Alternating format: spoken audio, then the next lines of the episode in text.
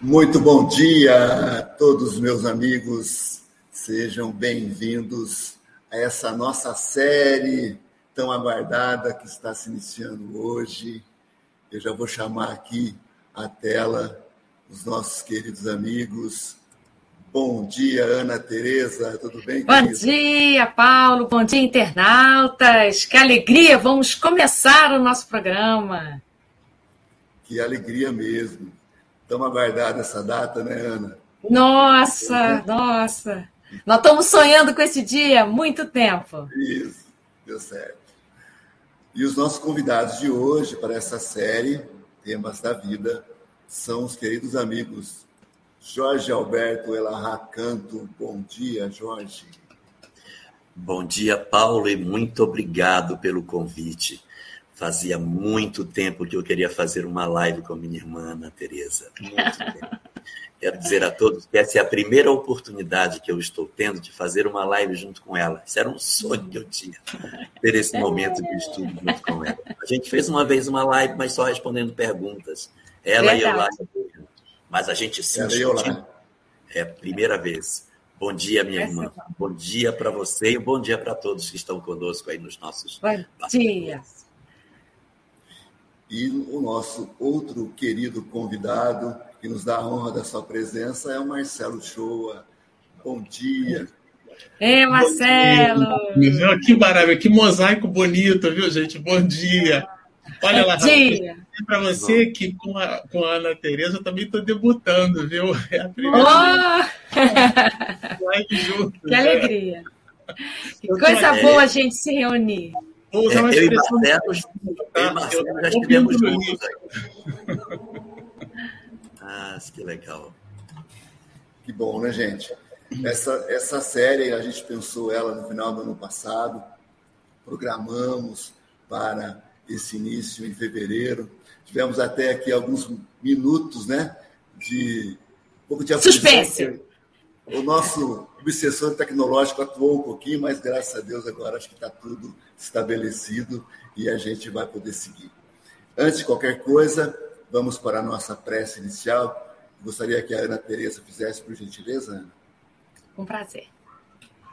Então, vamos reunir os nossos pensamentos, reunir os nossos corações. E a nossa prece é uma prece de alegria.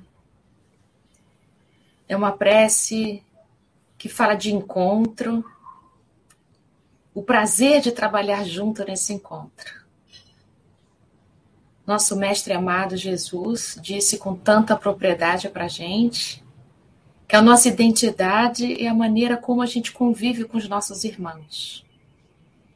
E os trabalhos espirituais que a gente está desenvolvendo aqui online e que antes era presencial, é uma maneira da gente já ir treinando esse lugar, exercitando esse lugar. Queremos, Mestre amado, mais do que nunca, que essa nossa maneira de conviver, que a gente está dando os primeiros passos no amor, possam ser as nossas maneiras de ser para sempre. Envolve os nossos corações, envolve esse projeto, que ele seja cada vez mais enriquecido com a presença dos nossos queridos.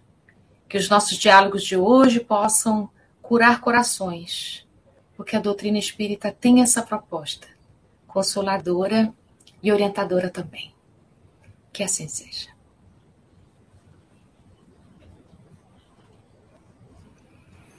Que assim seja. Obrigado, Ana. Bom, eu não vou apresentar os nossos amigos, porque eles são bastante conhecidos no nosso movimento espírita, e hoje nós temos o Google né, para pesquisar. Então, é, eu peço licença para não apresentá-los e para apresentar esse nosso projeto, como a Ana chamou, essa nossa série.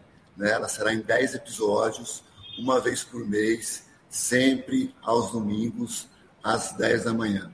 Para cada episódio, nós teremos um convidado junto com a Ana.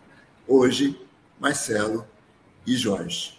É, o nosso tema é do, da série é Temas da vida, reflexões à luz do Espiritismo. Eu quero agradecer aos nossos amigos retransmissores, à Web Rádio Fraternidade, à RAI TV, ao canal do Marcelo, eh, Espiritismo e Mediunidade, ao SEC-VV de Porto Velho, Rondônia, ao SEAC Jequié, lá da Bahia, uhum. né, a Fero, ao, ao aos canais da Ana, ao canal da Ana Tereza e também uh, dos Tarefeiros do Bem, e esses amigos todos que estão conosco nessa transmissão. Meus amigos, vou passar a palavra para vocês, lembrando que o tema deste primeiro episódio é o sentido da vida. Vamos ter um formato de tempo, primeira parte de bate-papo entre esses nossos três amigos e depois a gente vai abrir para perguntas e respostas. Portanto, ao longo da conversa deles, vocês podem já jogar aqui no chat as suas questões, nós iremos responder ao final, tá bem? Na nossa segunda parte. Até mais. Até já. Que alegria nós três juntos, nós todos juntos. Então eu vou deixar primeiro vocês que são os convidados do dia se colocarem bastante aqui. Eu vou. Acho que o Elahá quer começar, não é? Seria joia você começar com, com os balizamentos. É posto, né? Ela aprendeu é... a antiguidade oposto. Ela... Opa! Que chique isso! então, e a gente vai entrando, viu, Marcelo? Elahá vai dando a deixa para a gente, a gente vai entrando. E é isso. Então, Elahá com a palavra é você. Olá, quero dar o meu bom dia para os companheiros que estão aí nos nossos bastidores. Bom dia, Dorival, que está nos assistindo. E um bom dia muito especial para Lili Fará, que mãe da Camilinha Fará, de Joinville. Bom dia para todos nós aí no nosso momento de reflexão dessa manhã. Eu queria começar a nossa conversa falando sobre um fenômeno que é muito importante no nosso processo de crescimento espiritual, que é o nosso retorno para o mundo espiritual. Quando a morte vem, nos colhe nos seus braços e nos leva para o mundo espiritual, nós vamos nos defrontar com a nossa própria consciência. Lembrar aquilo de certo ou de errado que nós fizemos. E isso vai produzir no espírito uma série de sentimentos. Vamos ter a percepção de que a gente, de repente, acertou em muitas coisas que a gente errou em várias coisas. E esse misto de erros e acertos, de felicidades e tristezas, vão produzir um estado de espírito feliz ou infeliz no espírito após a morte. E o que a gente percebe é que o que determina, conforme a questão 982 do Livro dos Espíritos, que determina o estado do espírito após a morte é a prática do bem. Não é sua religião, não é não são suas crenças, não é o dinheiro, se ele foi pobre, se ele foi rico, ah, então vai para um local bom. Não, é a prática do bem, o exercício do amor nas nossas vidas. E isso vai fazer com que os espíritos experimentem a sensação de felicidade ou infelicidade no mundo espiritual. E isso vai produzir no espírito o desejo de sair desse estágio de tentar sair dessa condição. Meu Deus, porque isso, meu Deus, socorro, socorro, eu sofro, eu sofro. E durante um tempo o espírito experimentará essa situação que para ele dá a sensação de ser eterno, mas não é. Só que quem está no sofrimento tem a, sensação de aquilo não vai passar nunca. E depois de um período de sofrimento, o espírito começa a perceber a necessidade de mudar. Jussara Cornigold, muito bom dia para você, minha querida irmã. Bom dia mesmo. Então, na medida em que o espírito vai descobrindo que ele precisa mudar, ele vai procurando formas de mudar. Então, por exemplo, é, você tem no mundo espiritual a percepção de que você odiou alguém. Você precisa se reconciliar. Não tem jeito. A gente precisa se reencontrar com alguém do lado de lá. Eu preciso. Eu não consigo caminhar com isso. Marcelo, que conhece aí na palma da mão todos os casos da obra do Manuel Filomeno, deve ter aí um caso de espíritos que se reencontram no mundo espiritual para se reconciliarem desses processos de dor e de desamor. Tem um para nós aí, Marcelo, sobre essa questão desse reencontro no mundo espiritual e a sede de me reconciliar para ser feliz? Ah, Elahá, é uma ótima deixa, viu? Bom dia para todo mundo mais uma vez. Eu confesso que é uma alegria estar aqui dividindo esse espaço com vocês dois, que são joias para o meu coração, viu? É, claro que temos sim Manuel Flamengo de Miranda, ele se especializou nos processos profiláticos né, da obsessão, o estudo da obsessão, e de cara a gente pode citar o primeiro livro dele que dá origem à série, que particularmente dos 18 é um dos que eu gosto mais, sabe? Porque tem motivos muito especiais nos bastidores da obsessão. É um livro que, quando foi psicografado, não tinha esse título. Quem deu o título à obra, dito por nós, pelo Di, né, pelo Divaldo, foi a Ivone.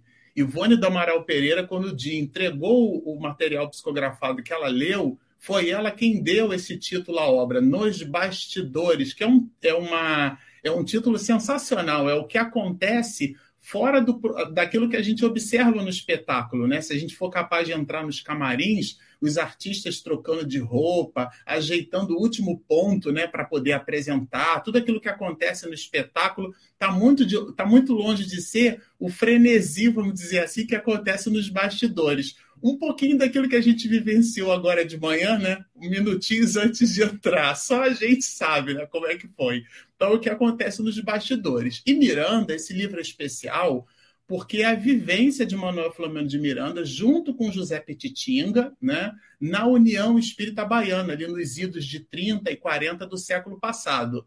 E, e, José Petitinga foi quem ajudou a construir a história do movimento espírita no estado da Bahia. Então, é, esse livro ele retrata algo que aconteceu com Miranda em vida, que ele 30 anos depois é que coloca na obra. Então, diferente, por exemplo, das citações do mundo espiritual produzidas por André Luiz, esse livro tem uma especificidade porque não é exatamente. Primeiro, que essas obras, nenhuma delas, né, são obras ficcionais, isso é importante que se diga. São casos reais de coisas que aconteceram. É verdade que Miranda, assim como André Luiz, eles são muito profícuos para nomes, né? Porque Segismundo né, é um nome assim que eu não colocaria no meu filho, né? Mas, enfim. Mas eles colocaram para poder justamente a gente inibir essa questão do, do nome da pessoa e tal. E assim eles fazem, mas a história é real. E ali existe um caso, Elahá, que é o que você comenta, de uma encrenca. Você está mutado, Elahá. Só, se Divaldo tivesse perguntado para mim qual era o nome do livro, eu não daria nos bastidores da obsessão. Diante do que você falou, meu, o nome seria Obsessão em Dois Mundos, que eu vi a obsessão do lado de cá e depois eu vi a obsessão do lado de lá. É, é verdade. É, é, John Carter entre dois mundos, né? E, e, o, e o que acontece com essa, com essa obra é que ele narra o caso de, de pai e filha que foram é, marido e mulher numa existência anterior e eles renascem com uma encrenca muito grave, sabe? E o livro ele descreve um processo de obsessão tenaz é um processo de obsessão muito grave. Aliás, existe um caso muito curioso nessa mesma obra. Quando a menina passa por um processo, olha só o que eu vou comentar aqui. É, você instigou ela, agora vamos lá, né? Quando é, ela passa, né, Miranda, junto com José Petitinga, nas reuniões mediúnicas de desobsessão, ele promove o processo de, de deslocamento, eu não vou chamar de afastamento, porque o obsessor é um amigo nosso, de deslocamento, ela se vê mais sem a tenacidade vibratória de Carlos. E sabe o que, que acontece com ela? Ela adoece. Adoece, ela fica doente, porque sente falta do conúbio psíquico Exatamente. Às vezes a gente acha que o obsessor é que está fustigando a gente, para usar um termo nordestino, mas é o contrário. É um processo de atração e ele é recíproco. Aliás, muita gente confunde obsessão com influência. A palavra influência, questão 459 do Livro dos Espíritos. Fica fácil de gravar. 4 mais 5, 9. 4, 5, 9. Pronto, já decorou. Na questão 459, está escrito lá, que é um clássico, todo mundo estuda isso, né? Se, é, influenciam ou influem os espíritos em nossos pensamentos e atos muito mais do que imaginais. Influem de tal ordem que são eles que vos dirigem. Mas muita atenção. No capítulo 23, que é a parte segunda do livro dos médios, Allan Kardec define a obsessão como sendo domínio, não a influência. o domínio que alguns espíritos logram adquirir por sobre certas pessoas. Então tem uma diferença, que não é só didática, não é só conceitual, ela é praxis. Então, na prática, existe esse conúbio. Então, o obsessor, sabe, Alahá, ele é um amigo nosso. Ele é alguém, imagina, eu e você, a gente desenvolve uma amizade, um carinho recíproco, e de repente eu traio você. Eu costumo dizer que o antônimo, o contrário de amor, não é ódio, porque Joana de Ângeles diz que o ódio é o amor que adoeceu. O contrário de amor é a indiferença. É a capacidade que a gente tem, ou a incapacidade, de passar pelo mendigo na sarjeta, você pula ele e não dá a menor pelota. Isso é pior do que, o, do, que, do que o ódio, porque o ódio tem uma ligação ali, é o amor doente, a gente resolve, mas a indiferença não. Então, nessa perspectiva, né, entrando já aqui dentro desse proscênio, né, já que eu falei de palco, dentro desse proscênio, para a gente já estabelecer essas reflexões iniciais, a mim me parece, vejam o tema, né, o sentido da vida. Aí, se a gente quiser, eu sei que o Elahá também é da área de exatas como eu, né? Eu sou. É, Larra vai lembrar, e a Camasmi certamente que sim, que em física a gente aprende que ah, no metrô do Rio, sou carioca também, né, Camasmi? Troquei biscoito por bolacha, agora aqui eu moro em São Paulo, mas no metrô do Rio tinha uma placa errada lá, né? Que ele botava assim, é, é, direção Botafogo, direção. Eles trocaram e botaram sentido, porque não é direção. Né? Então, a direção, se você pega um segmento de reta, aquilo é uma direção mas o sentido é a posição que você dá, por exemplo, direita e esquerda, portanto, lado. Isso em física elementar é muito importante. Então, por exemplo, eu e você podemos estar na mesma direção, mas em sentidos diferentes. O que, que, isso significa no sentido da vida? Né? A gente pode atribuir a palavra sentido, pegando um pouquinho da patrística cristã, dizer, eu não tirei da minha cabeça, isso vem de Santo Agostinho, né? é, como, é, é, como sendo, na verdade, o propósito da nossa vida.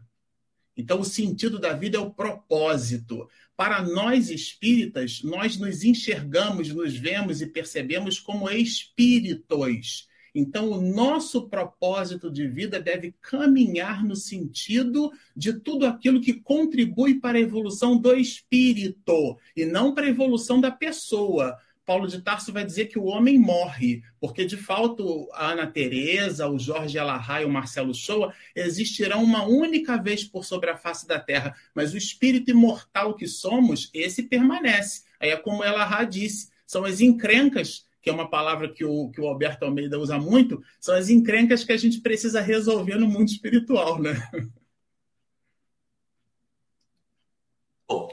Então, quando, quando o espírito então ele está no mundo espiritual, ele percebe essa necessidade de se reencontrar, como nesses pontos aí que o, o Marcelo acabou de lembrar para nós.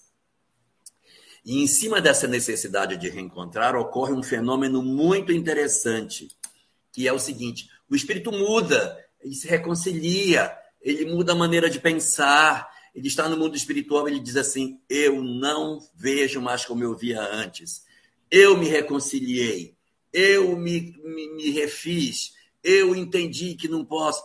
O cara compreende, mas será que ele entendeu? Será que verdadeiramente aquilo está no meu eu? Terei eu de fato mudado ou apenas penso que mudei? É daqui para cá, né, Lahá? É. é daqui para cá. Quando a gente fala decorar, ter decor é ter no coração, não é ter na memória, né? É, e aí o que, que vai acontecer? O espírito precisa provar para si mesmo e para a lei que ele mudou. E só existe na lei de Deus uma forma de provar que eu mudei. No mundo espiritual, eu posso ter a, a desconfiança de que eu mudei. Eu posso ter, assim, é, eu acho que ele mudou, gente. Eu estou vendo que ele. Mas não tem jeito. Só existe uma estratégia na lei de Deus para fazer com que a gente diga: Fulano realmente mudou. Este fenômeno se chama reencarnação. Por quê? Porque a reencarnação ela vai permitir o apagamento parcial da memória, em que o espírito vai voltar ao mundo corporal para viver experiências que ele precisa para provar a si mesmo. Então, ele vai passar por um período de planejamento do que ele vai fazer. Esse planejamento não é uma, um planejamento sádico, mas é a necessidade de eu encontrar com experiências que eu necessito. Então, Você perdoou mesmo essa pessoa? Perdoei. Vai nascer seu irmão. Para que você conviva com ele. E você saiba exercitar na terra se você realmente mudou. Porque o esquecimento do passado ele lava o que está na pele da alma. Mas o que está no âmago da alma não se esquece. Quando a gente reencarna, tudo aquilo que a gente pensava que acreditava vai ser provado. A prova real da mudança do espírito só acontece com a reencarnação. Então, nesse propósito, nesse sentido da vida, a gente vai perceber que o espírito precisa, de certa maneira, reencontrar com experiências que ele já viveu no passado, para que ele consiga demonstrar que ele conseguiu ou não. Então, nós estamos lá no mundo espiritual como um espíritozinho. Nós somos uma alma lá no mundo espiritual, um espírito lá do mundo espiritual, né? Isso é um evangelizador, né, Cavasmi? Olha isso. Isso é um evangelizador nato, né? Olha isso, gente. Que gracinha. Então, você está lá no mundo espiritual, mas você é, é, não tem certeza se você mudou. Você precisa passar por um processo reencarnatório no qual você vai assumir uma personalidade. Eu vou ter agora um nome civil, vou ter uma família, eu vou ter um corpo. E esse corpo que eu vou ter é o corpo que vai oferecer para mim um esquecimento parcial do passado. E eu vou me defrontar com as experiências que eu preciso para que eu prove para mim mesmo e para a lei que eu consegui fazer as mudanças que eu disse que eu tinha feito do lado de lá. E aí, nesse momento, começa a nossa conversa de hoje. Porque quando chegamos aqui, com o esquecimento do passado, com dramas para viver, eu vou viver conflitos existenciais. Não é isso, Ana? Os nossos conflitos. Quem sou eu? O que eu sou? De onde eu vim? O que, é que eu estou fazendo aqui? Para onde vou? A bússola da minha vida diante dos conflitos que eu trago e a existência real do corpo que eu não aceito, da família que eu não quero, da sociedade que eu não quero viver, do meu mundo afetivo esmagado pelas minhas experiências infelizes e por um mar de dramas que constitui assim o propósito, o sentido da vida. É com você, Ana. Então, nossa, você foi falando um monte de coisa, minha cabeça foi fervendo, né? Nossa, e isso, e aí, Manuel Filomeno de Miranda, nossa senhora. Então, tentar aqui dar um norte ao que a gente está conversando aqui. É muito comum a gente encontrar os nossos companheiros, mesmo na casa espírita, com uma sensação de que não sabe para onde a sua vida deve ir, né? Tem também um sentimento de desconforto. Eu escuto muito dizer assim: ah, parece que eu não pertenço à minha família, não pertenço a esse planeta aqui, uma sensação de falta de encaixe no lugar, eu não pareço com ninguém, eu não tenho nada a ver com isso. E mesmo entendendo que a reencarnação não é casual, que está tudo certo como deve ser, uma sensação de perdido, de desesperança, de querer que alguém diga qual é a minha missão nessa reencarnação, o que, que eu vim fazer aqui, não é?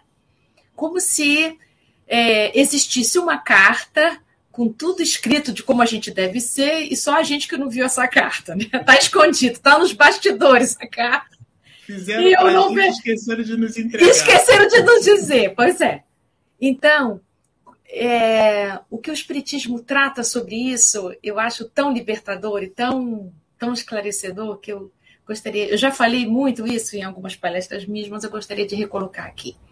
A gente precisa de verdade se conscientizar que onde a gente está, com quem a gente está hoje na vida da gente, é o lugar certo da gente. Essa sensação que a gente vai falando de que eu não pertenço aqui, eu não tenho nada a ver com ali, é porque a gente ainda não concordou com o nosso cenário. Porque cada reencarnação, usando aqui a metáfora que o, Showa trouxe, cada reencarnação é um cenário propício para o que a gente vem desenvolver. Então, é esse pai, sim, é essa mãe, sim, é esse país, sim, é isso aí. É 2022, é isso. Nós não estamos em 2022 reencarnados por acaso. Nós temos recursos para lidar com essa era que a gente está vivendo. E isso não é para trazer peso. Pelo contrário, isso é para trazer força. Porque quando a gente olha para a nossa vida entendendo que está tudo como deve ser, a gente não perde tempo, não gasta energia com o que, que deveria ter sido e que não é. Então, é isso. Você está no lugar certo, com as pessoas certas, na era certa, e a espiritualidade toda te apoiando nisso. Mas, junto, né? Mas junto com as nossas experiências anteriores. Fale, Lahá. Então, então, a família que eu vivo é uma família que, que é aquela que eu deveria viver. A família que com eu Com certeza. Ah, isso está com ela. Sinto... Isso é tá bem respondido na, no capítulo 4 da parte segunda do livro dos Espíritos. Sabe o que acontece? Talvez eu vá produzir aqui um comentário que, à guisa de trazê-lo para a nossa reflexão, ele pode parecer um pouco espinhoso, mas no centenário do Espiritismo, Allan Kardec trouxe uma mensagem né, em uma reunião mediúnica da Federação Espírita Brasileira de que muitos de nós que nos dissemos espiritistas não conhecemos a codificação espírita. Aliás, a, e o Divaldo vai mais longe, a pessoa não lê o Evangelho, porque às vezes a Gênesis, o livro dos médios, né, são obras que. Mas o Evangelho. Então, o que falta, as mais das vezes, para nós é de fato conhecimento doutrinário. Mas não é esse conhecimento aqui, não, é introjetá-lo na vida. Porque quando a Tereza traz para a gente de uma forma muito positiva, muito assertiva nessa reflexão, de que a gente está num contexto familiar e acha que é um peixe fora d'água, ou acha que, por exemplo, que é o patinho feio, que não era um pato, era um cisne, né? Portanto, era belíssimo. Então, é, a gente não, a gente escutou, mas não ouviu, não introjetou, não reflexionou. Então, é de fato é um movimento, não é o conhecimento no sentido de ter decorado de memória, é ter internalizado no coração. Isso não é receita de bolo, né? Porque cada ser humano traz aquilo que em filosofia a gente chama de relações subjetivas, é, é a análise do sujeito sobre o fato, né? Tem o juízo de fato e o juízo de valor, né? O juízo de fato é a ocorrência em si. O juízo de valor é como eu depreendo. E como eu depreendo, se, se em antropologia a gente entende que a cultura é formada pela relação de hábitos e costumes de uma determinada sociedade, imaginemos nós, como trouxe a que nós somos wolverines espirituais, ou seja, a gente não morre nunca. Então a gente faz um acúmulo de experiência. Imagina essas relações postas numa encarnação, o conflito que isso não traz para a gente, né? O, o Emmanuel, ele quando da obra é, 50 anos depois, que portanto é após a primeira, a primeira história romance dele, né, há dois mil anos como Publio Lentulus, ele se autobiografa sem se autobiografar, né, porque ele se coloca em segundo plano na autobiografia, que é uma coisa muito difícil, ele se coloca ali como escravo na história, e se a gente prestar atenção, ele traz laivos, ele, ele traz assim compleições do senador, ainda que como escravo. Então, esse nosso traço de caráter, o, é, o patrimônio que a gente adquire como espírito, esse não se perde. Eu costumo dizer o seguinte: ah, os meus amigos na faculdade brincavam comigo, esse negócio de espiritismo, só porque a gente esquece. Eu digo, quem disse que esquece? Perquire a tua alma para você que você vai lembrar não quem você foi no sentido do personagem, se você foi um professor, se você foi a tia de alguém, se você foi um mecânico, um engenheiro, um astronauta, isso certamente que não, aliás, isso é bem relevante. Mas o que você depreendeu espiritualmente falando, com a experiência que você amealhou, isso está no teu traço de caráter espiritual. Isso a gente não perde nunca. E os laços que a gente vai desenvolver na família tem a ver com tudo isso. Por quê? A gente vai sentir muito desconforto, porque a gente está em lugares diferentes para que se deem aprendizados novos. Então, nós estamos aprisionados em lugares velhos, precisando habitar lugares novos e refazer, não é? Esse enlaçamento. Fala lá.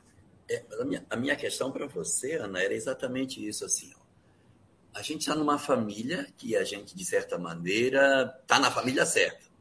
Pelo menos é ah, é tá sempre. Está na tá família certo. certa. E por que essa dificuldade tão grande que eu tenho de aceitar as relações familiares que a gente tem?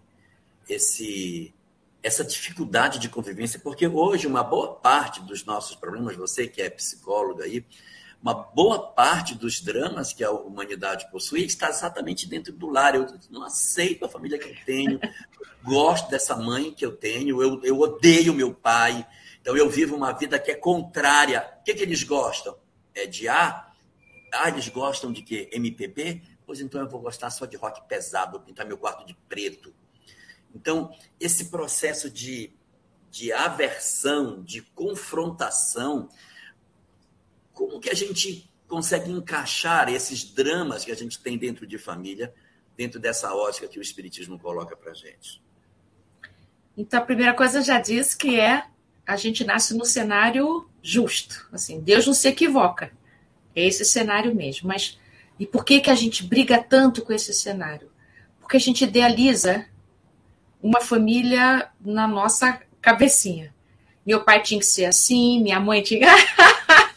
a margarina que ele pegou. É a metáfora do Rossandra, maravilhoso. Excelente, é. é. Nem, olha, a gente já falou tanto isso que eu acho que nem existe mais comercial de margarina assim, né? A gente idealiza uma família em que não há problema algum. É um esquecimento de que a gente está no mundo de provas e expiações. O mundo de provas e expiações, ele tem como característica isso. Esses desequilíbrios mesmo essa heterogeneidade enorme. Então, como é que as nossas famílias seriam diferentes das características do nosso mundo, que é de provas e expiações? Então, as nossas famílias são de provas e expiações, porque nós também somos espíritos que dão trabalho para a nossa família, não é só a nossa família que é complicada para a gente. Eles também acham a gente complicado, né?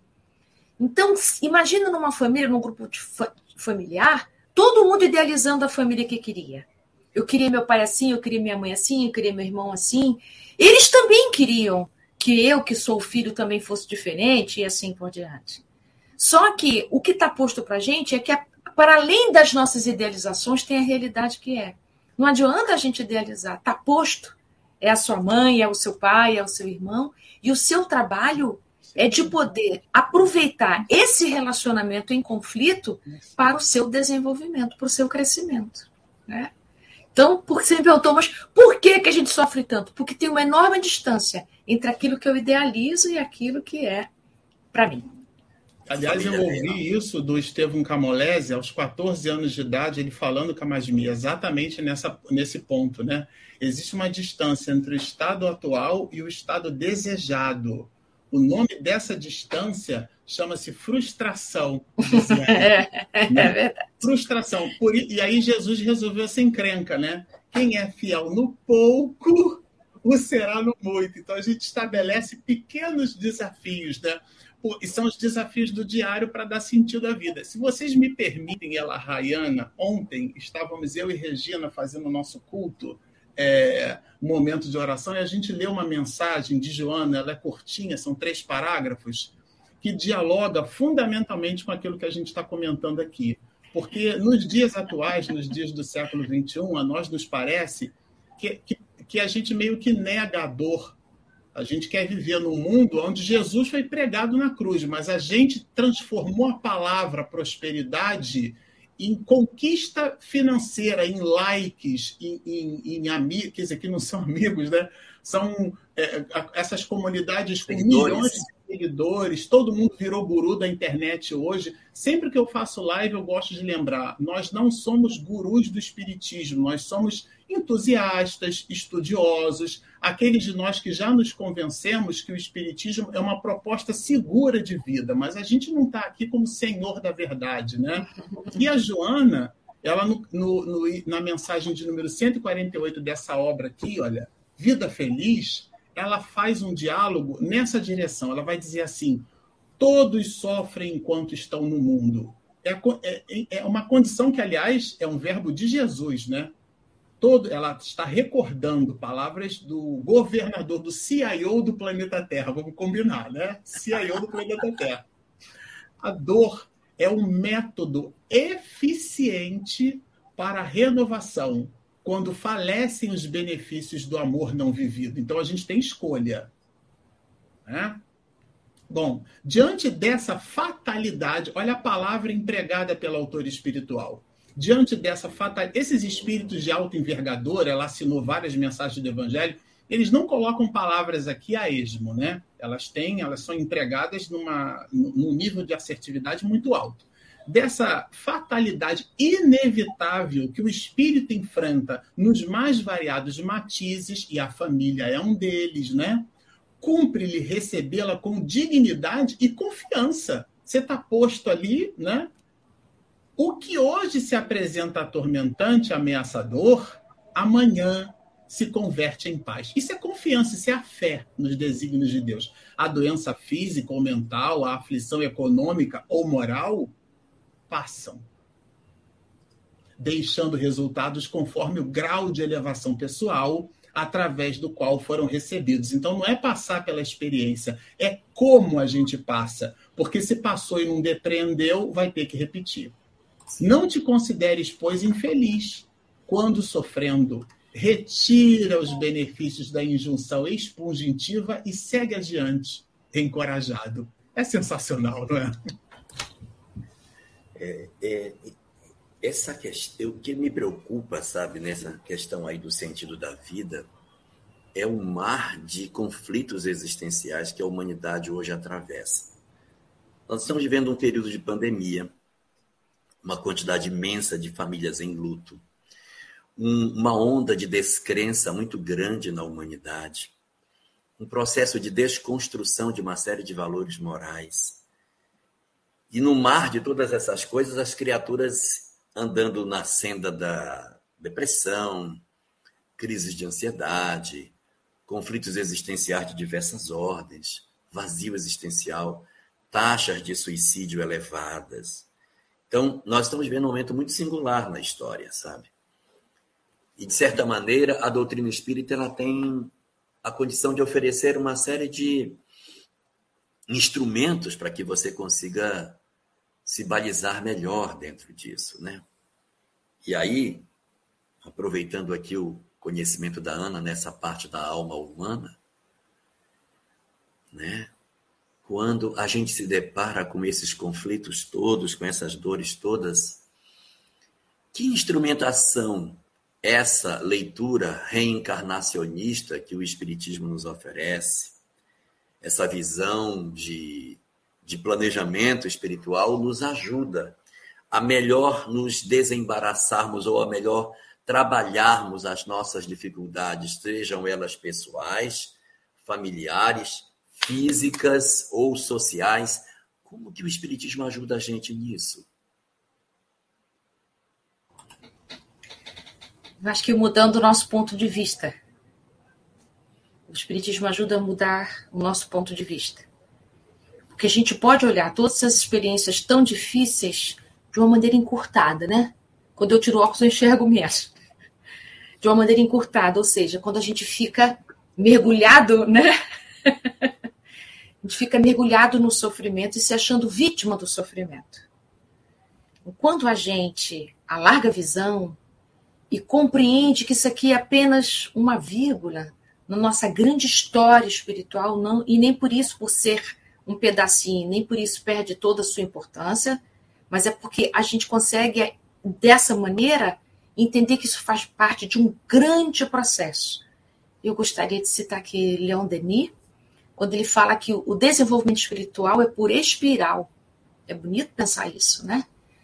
Exatamente. Então, nós vamos retornar em pontos existenciais, mas de um outro lugar, um pouco mais ampliado que o anterior. E então, nesse processo contínuo de desenvolvimento em espiral, em que vai se ampliando a nossa visão, o nosso apego ao sofrimento vai também se desvencilhando, vai alargando, vai ficando mais frouxinho, né? A gente pode fazer uma comparação de quando a gente é criança. Machucar um dedo é um drama, parece que a gente vai morrer, não é? E quando a gente está mais velho, machucar o dedo é machucar um dedo, tá tudo certo, né? Dói um pouquinho, bota aqui um esparadrapo. Eu já sei, eu já experimentei, eu já tenho olhos de ver, já tenho uma visão mais ampla sobre aquilo. Então, o que o Espiritismo faz por nós é mudar o nosso ângulo de visão, é ampliar a nossa perspectiva. E a ampliação de perspectiva nos liberta. E essa foi a tarefa de Jesus quando ele veio ampliar a visão. Então, a boa nova, ela vem ampliar a nossa visão das coisas. Porque se a gente continuar olhando é, tipo avestruz, não é? Fica difícil sair. Então, uma outra coisa, junto dessa ampliação da visão, quando o Espiritismo nos faz lembrar: ei, você é um espírito imortal, ei, Isso é um pedaço da sua história, não é tudo.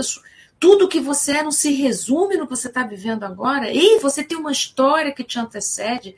Você está construindo o seu destino. Olha para onde você está indo. Você tem um propósito nessa encarnação. Ela não é casual. Ela não é para passar o tempo. Você precisa torná-la qualitativamente melhor do que quando você chegou aqui. Né? Eu, enquanto mãe, isso é uma coisa que ficava o tempo inteiro na minha cabeça. Meu Deus, eu preciso devolver esses meus filhos para o mundo espiritual melhor do que chegou na minha mão, pelo amor de Deus. Não posso entregar igual ou pior. Que, que, que diferença eu fiz na vida desses meninos, né? Então, esse, isso vai para qualquer relação, na vida da tua mulher, do teu marido, do teu amigo.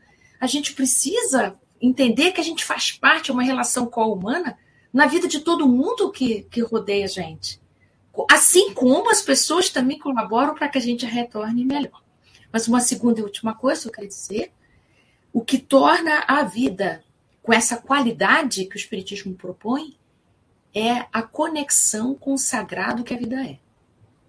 Porque o que esses tempos difíceis nos convidam é desacralizar a vida. Tornar a vida, a vida mero cumprir de tarefas, como é que eu tenho que fazer para ter não sei quantos likes? Como é que eu tenho que fazer para ter maior visibilidade? Como é que eu tenho que fazer para ter abundância, que é a palavra da moda, né? Abundância e prosperidade financeira, né? Você só não é rico porque você é burro, você não aprendeu ainda o caminho. Vou te ensinar qual é. Olha, você tem que comprar apartamento assim, você tem que guardar dinheiro assim. Cinco tarará, tarará. Ana, cinco, cinco os passos. Você compra o meu programa, é. Você, você só não é abundante porque você, meu filho, você não aprendeu direito. Deixa eu te explicar é fraco, como é que é. Né? Sua vida sexual tá ruim, vou te explicar, olha, tem que fazer assim, assim. Então, assim, é um, é um, é um excesso de informação de como você tem que fazer. E isso não fala em absoluto da transformação emocional, da sua ligação com, com a sua vida. É, não se fala sobre isso, como eu me sinto, como é. Então, quando a gente começa a entender que é preciso conexão, com a vida, ou seja, todo ato humano é sagrado, desde que você acordar é sagrado, encontrar seus entes queridos é sagrado, você tomar café da manhã é sagrado, você ver o sol se abrir é sagrado, você ver as flores da sua varanda se abrir é sagrado. Então você vai tendo uma ligação com a vida de um outro lugar que não diz respeito a uma checklist que você tica todo dia, achando que isso é felicidade. Então, eu acho que o Espiritismo nos ajuda aí nessas duas pontas. Olha, Larra, se você me permite, eu queria ah, eu, trazer eu, um elemento. Mas eu queria, queria que você aproveitasse do seu comentário e falasse uma coisa que a Ana comentou. A Ana estava hum. falando aqui sobre a questão dessa espiral. Queria que na sua fala você tocasse nesse aspecto da, do retorno às experiências. Também, além do que você vai falar, que você falasse dessa dessa espiral em que a gente revisita as cenas e os então ambientes. Então você leu a minha mente. ah, tá, tá demais isso aqui, hein? Ó. então você leu a minha mente. Eu queria tirar exatamente nessa, no modelo espiral ali apresentado. Aliás, é uma técnica de desenvolvimento de engenharia de software no modelo espiral, onde você volta ciclicamente, só que você afunila o processo. Então você não volta exatamente para o mesmo ponto, né? Que é a diferença entre inverter e reverter, né? Quando você reverte, você volta para o mesmo ponto. Quando você inverte, não. Então tem uma diferença aí, né? E ela é conceitual na vida, né? Que é, é repetir com aproveitamento, né? De forma cíclica. E o ponto é justamente a nevralgia desse assunto está na visão do espírito. Porque olha que interessante, Allan Kardec ele faz aquilo que eu gosto de brincar, né, me servindo de Aristóteles, ele faz uma espécie de taxonomia espiritual. O que é que significa isso? Ele nos classificou, né, colocou dez classes em três grandes ordens. Isso todo mundo conhece, né, que estuda o Espiritismo. Vai das questões 100 até a 113, inclusive a 113. Ele dividiu em classes e ordens. Se a gente pegar as cinco classes que correspondem aos espíritos de, de terceira ordem, a gente vai encontrar na definição, que está na questão de número, de número 100, que ele faz a definição, o predomínio da matéria sobre o espírito. Então, as escolhas do espírito são de ordem material. Eu posso fazer uma tatuagem, posso fumar, médium que fuma pode dar passe, tudo isso está nesse pacote aí. Tá? Desculpa falar desse assunto assim, desse jeito assim, tão fair play, né? Mas é, é nesse pacote aí. Quer dizer, tudo, todas as nossas reflexões que o que protagoniza essa reflexão são escolhas materiais são as escolhas dos espíritos de terceira ordem. Não sou eu quem falo. Allan Kardec, parte segunda do Livro dos Espíritos, questões 100 a 113. As cinco classes que compõem os espíritos de terceira ordem, a característica é, são as coisas materiais, as escolhas, o predomínio da matéria sobre o espírito. E é interessante que, se a gente pegar 22A do Livro dos Espíritos, que não está na segunda parte, está na primeira, Allan Kardec pergunta na 22, né, cita algumas propriedades da matéria, e os espíritos respondem assim: olha, a matéria está em condições, em propriedades que, que vós não podeis compreender. Aí na 22A ele pergunta assim: que definição podeis dar da matéria? Do tipo assim, já que a que eu dei lá em cima não está servindo muito, e aí, falem vocês. E a resposta é sensacional, porque sendo na primeira parte do livro dos Espíritos, da onde desdobra a Gênese mais tarde, né? É, a resposta poderia ser num campo científico, mas a resposta é filosófica. A matéria é o laço que prende o espírito e por sobre o qual e ao mesmo tempo este exerce sua ação. Essa é a definição de matéria dada pelos espíritos. Vamos voltar agora para os espíritos de segunda ordem. Os espíritos de segunda ordem, da qual a gente encaixa ali Bittencourt Sampaio, Dr. Bezerra de Menezes, né? para citar alguns, é o predomínio do espírito sobre a matéria. As escolhas do espírito são de ordem espiritual, as escolhas, o móvel dele, são escolhas espirituais. E por último, né, classe e ordem única, questões 112 e 113, que a gente só enquadra Jesus, né, que é o espírito puro, é o predomínio absoluto em relação às outras classes e ordens, que depois ela vai renovada na menor resposta de O Livro dos Espíritos, na tradução do francês clássico, né, do engenheiro e poliglota Guilhom Ribeiro, do francês erudito do século XIX para a língua portuguesa. O ser mais perfeito guia e modelo Yeshua, Jesus. Então, tudo aquilo, quando a gente fala de modelo espiral, ela a mim me parece, qual que é a minha leitura? É que nós passamos por pontos, né? tangenciamos alguns mesmos pontos com o objetivo de experienciar aquilo que nos sirva para a espiritualidade da criatura, ainda que numa vivência. Parece um paradoxo, né? Nós mergulhamos num corpo de carne para produzirmos vivências espirituais. Na hora que a gente pivota isso num outro sentido, a gente perde um pouco. Então, a gente, na verdade, cria aquele processo cíclico que os budistas chamavam a reencarnação para o budismo, é um processo cíclico para a pessoa parar de reencarnar. O modelo espiral proposto por Leon Denis é um modelo sofisticado no sentido de que a gente rotaciona o tempo inteiro, mas ele é concêntrico. Né? Se a gente pegar na geometria da borda, né? você pega na geometria de um, de um arco, quanto mais concêntrico, o arco é menor. Né? Então, porque as, as, vivências vão, vão se aperfeiçoando e as experiências vão ficando mais sofisticadas. O que, que eu estou chamando de sofisticação? As experiências deixam de ser de ordem, de móvel material, para serem de móvel e de ordem espiritual. Aí é que eu acho que está um pouco desse modelo espiral. É, eu, eu vejo assim, por exemplo, eu sou um filho ingrato. Eu sou um filho ingrato. Quando chego no mundo espiritual, meu Deus, sou um filho. não sabia que eu era ingrato. Eu achava que eu tinha que dar o troco mesmo do que eu via. Depois que eu desencarno, eu vejo, meu Deus, que bobagem que eu fiz. Às vezes até antes de desencarnar, mas a minha mãe já foi. E aí eu digo, eu preciso, preciso resolver isso, eu preciso, eu preciso resolver. Então eu tenho que revisitar essa mesma experiência. Às vezes com a mesma mãe, se ela quiser. Se a mãe guardou mágoa, se a mãe guardou mágoa, aí a chance do encontro é maior. Se ela não guardou mágoa e perdoou, eu vou me re revisitar essa experiência da ingratidão com outra mãe, outra mãe numa condição às vezes mais dura, uma mãe mais fria, às vezes sem uma mãe por muito tempo, às vezes na condição de enteado de uma madrasta não tão parecida com a da Cinderela, mas uma madrasta que não vai ter aquela relação de afeto que eu poderia esperar. Eu posso, de repente, é, ter a condição de uma mãe amorosa para que eu agora consiga dar amor, eu posso ter ser fruto de um parto mal sucedido em que eu não tenho mãe nem um segundo após o meu nascimento. Então existe uma série de circunstâncias, mas a minha ingratidão, ela vai precisar de uma experiência educadora. Então, no círculo dessa espiral, eu volto para revisitar a experiência que eu não me saí bem. Eu tenho a tendência, não é uma obrigatoriedade, mas a tendência a revisitar essas coisas. Então, é, inúmeras possibilidades podem surgir. A mesma mãe, uma mãe amorosa, uma mãe mais fria, uma, uma mãe dura, ou eu não tenho mãe. Ei, meu Deus, é tantas perspectivas, mas esse sentimento de devolver em, em, em gratidão precisa ser feito, inclusive eu com filhos ingratos. Eu tendo a experiência, assim, meu Deus, o que é isso? Eu preciso ser levado a refletir sobre essa experiência.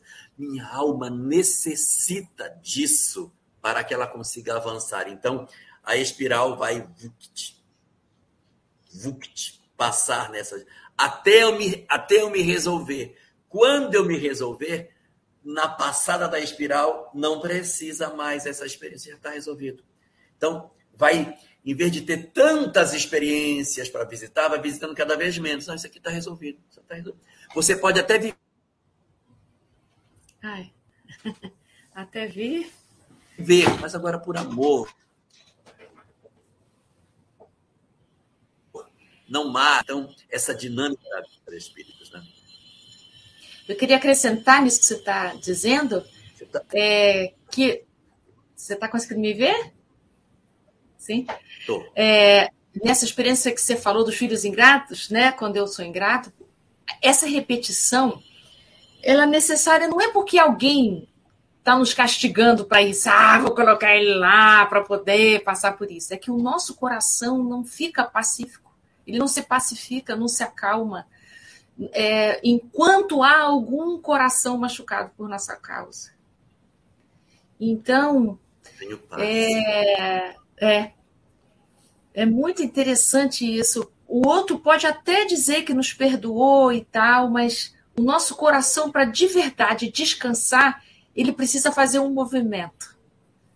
E esse movimento significa fazer um gesto diferente, uma convivência diferente, um estar com outro modo diferente. Mesmo que não seja exatamente a minha mãe que eu feri e tal, não é? Isso vai se dando de muitas outras maneiras nas, nas diversas convivências que a gente tem. É, vocês sabem que eu citei aqui o, o, o decorar, né, que é ter decor, e a gente comentou que é ter no coração, aí a Jussara produziu um comentário ainda há pouco que em inglês essa expressão é know by heart, né? É, olha que interessante, né? Ter no coração. Então, a, a experiência é a experiência ela tem esse objetivo, né? Quando a gente diz que decorou a tabuada, é claro que depois, né, a gente aprende a fazer transposição de é, coordenada polar em log neperiano, numa calculadora 12C, mas aquilo começou aonde? Aquilo começou na, na, no entendimento de que a multiplicação é uma sucessão de somas e começou no entendimento do básico. Eu sempre gosto de lembrar que básico não é sinônimo de fácil. Em que se funda o dogma da reencarnação? Questão 171 do livro dos Espíritos. Esse fundamento é fundação. Se você quiser construir uma casa com dois pavimentos, a sua fundação é uma. Mas se você quiser construir uma casa com dez pavimentos, a sua fundação obrigatoriamente precisa ser outra. Então, os alicerces basilares, um livro básico, é um livro fundamental, não é um livro fácil. Ah, isso são lições, é como em antropologia, né? Sociedade primitiva. É primitiva porque veio primeiro, não é porque é grotesco. Muito cuidado com isso. As civilizações egípcias são primitivas em relação a nós que vieram primeiro. Mas até hoje a gente está na encrenca de descobrir como é que eles montaram aquelas pirâmides, tá certo? Com o arsenal que eles tinham. Então, muito cuidado com isso. Primitivo é aquilo que representa o primeiro, a base, o alicerce. E esse dever de casa basilar, fundamental, que a gente às vezes chama de dogma, Allan Kardec chamou de axioma, que é uma palavra muito utilizada pela ciência, né? princípios axiológicos, a reencarnação é o pilar, é a base, é o fundamento que sustenta a questão 13 do livro dos Espíritos. Eu gosto de citar as questões para para as pessoas saberem que isso não vem da minha cabeça. O Marcelo Chon não acha nada. Diz o Divaldo que já está achado na codificação. Então, lá, Allan Kardec incita os espíritos a nos apresentar alguns dos atributos da divindade. E um deles, que é um binômio, olha que interessante, são das valorações que os espíritos colocam da divindade, um dos poucos que se apresenta como um binômio, porque tem uma conjunção aditiva. E ele é justo e bom, porque é ao mesmo tempo justo e bom. E o que justifica essa dinâmica de bondade e justiça é o dogma, o pilar, a base chamada reencarnação. É ela que explica. E aí, nesse sentido, né, como ela, Raio e você, Ana, comentaram, que do que eu depreendi, é, é, que isso é a fundamentação para o entendimento de que a gente não está num, num, ambiente é, é, de caos, né? Como diziam os gregos, não há caos, há cosmos, no sentido da ordem, né? Nós estamos ali postos, né, por uma necessidade construída por nós numa relação cáusica, né? Numa relação causal, né? Ana, a gente acho que vai precisar voltar, mas eu queria fazer um comentário, se você permitir, se você deixar sobre é claro. uma, um ponto que você lembrou. Você está vindo agora falando que o Espiritismo seria importante por dois aspectos. O primeiro, a mudança do ponto de vista, né, a ótica espiritual, e o segundo, a sacralização da vida. E aí, quando você falou isso, eu lembrei um pouco de Cabala, e eu queria compartilhar com vocês isso, que de repente pode ser útil. É, dentro da doutrina espírita, se fala muito que a evolução se dá em duas asas intelectual e moral. Então, o espírito alça voo com as duas asas. Na Cabala são cinco asas. O espírito alça voo se as cinco asas se preparam para voar. Enquanto uma das asas não está, ele fica preso nas reencarnações. Então, o espírito vai ficar, em hebraico chama-se Gilgul Neshamot, o retorno das almas, que seria a reencarnação. Ele fica preso até que as cinco asas alça em voo. Quais são as cinco asas? A primeira é o nefesh, a alma orgânica. Eu tenho que cuidar do meu corpo. Se eu não cuidar do meu corpo físico, se eu não tratá-lo bem, dormir, alimentar, etc., eu fico preso pelo nefesh e tenho que ficar reencarnando para resolver a minha questão de cuidar do corpo e do espírito. A segunda asa chama-se ruach, que é intelecto, mente, é a asa intelectual. Então, eu tenho que desenvolver meus conhecimentos intelectuais. Terceira asa, Neshama. A Neshama é a alma moral. É a alma que diz respeito àquilo que a gente tem dentro do Espiritismo como a asa intelectual, a asa moral. A quarta asa chama-se Yerida. Yerida é no mundo espiritual, depois da morte, eu ser uma pessoa disciplinada. Não é porque eu morri que eu vou viver do lado de lá igual doido eu tenho que continuar do outro lado da vida a manter a minha lucidez como espírito, porque se eu desencarno e digo que a disciplina é só para o lado de cá, eu fico preso no mundo espiritual. Eu serei cativo lá no mundo espiritual pelas minhas é, é, meus equívocos. E o último chama-se Verraiá, a última das asas, sacralização da vida. Não adianta nada cuidar do corpo, intelectualidade, moral desenvolvida, mundo espiritual, se a minha conexão com o divino e com o sagrado não estiver estabelecida. Então, essa percepção da vida como sendo a dimensão do homem diante da eternidade com o seu Criador é a última das asas que abre as comportas do céu para as, os espíritos redimidos. Nossa, diante disso tudo, o que mais eu posso dizer, meu Deus? Bom, eu vou chamar de volta o nosso Paulo querido para a gente passar para a segunda parte. Gente do céu, tá muito bom isso, viu? Vocês pudessem estar acompanhando, eu sei que vocês dão uma, uma pingadinha lá no chat, mas o comentário do pessoal no chat, os comentários estão incríveis. Então, acho que compartilho com o pessoal do chat desse sentimento, dessa impressão. Bom, vamos para as nossas perguntas, então. A primeira delas é da Carmen Fernandes. Quando vocês estavam falando sobre a questão da família, né? da convivência, da família doriana, né? o, o Jorge até colocou uma marca para a gente. E agora é Nutella. Agora é Nutella? Disseram aí que a gente agora tem é que atualizar. Nutella, né? É a geração que o é a geração que nunca soprou um giglê de baixa de um carburador, né? Se o carro escangalhar, ele vai chamar o mecânico pelo aplicativo. Mas isso a gente deixa para outra live. Então a pergunta assim, da Carmen. E quando as pessoas não querem a gente perto delas, temos de insistir em ficar? Não, Carmen, insistir não, né? Porque não é assim que a gente constrói uma relação saudável, né? Mas também não é se afastar completamente. Você precisa fazer o caminho de volta junto dessa pessoa devagarinho, respeitando o tempo dela também. Mas se guiar pelo teu sentimento, né? Como é que eu me sinto? O que que me faz bem? Que passos eu posso dar nessa direção? Sempre cuidando da sua alma, né? cuidando do seu estado, porque a gente não pode ficar perto de alguém porque é certo ficar perto e eu por dentro estou sangrando. Isso não, não eleva, né? não nos modifica. Então, insistir não. Acho que é importante você fazer um afastamento que seja um, vamos dizer assim, uma distância que lhe seja confortável de você fazer pequenos passos sem pressa para que essa relação possa se restabelecer. Algo mais, meninas, se vocês quiserem acrescentar, por favor. Queria falar duas coisinhas, só duas referências. Uma é a questão 940 de O Livro dos Espíritos, que fala exatamente disso, uniões antipáticas, vale a pena dar uma lida. E outra é uma referência que existe na obra Sinal Verde, que diz que quando o outro não nos quiser mais, não nos cabe insistir. Naquele sentido assim, a pessoa diz, olha, eu não quero mais você não, agora você não, eu não vou te dar o divórcio você vai ficar comigo até o final. Se o outro não te quer mais, deixa o outro ir.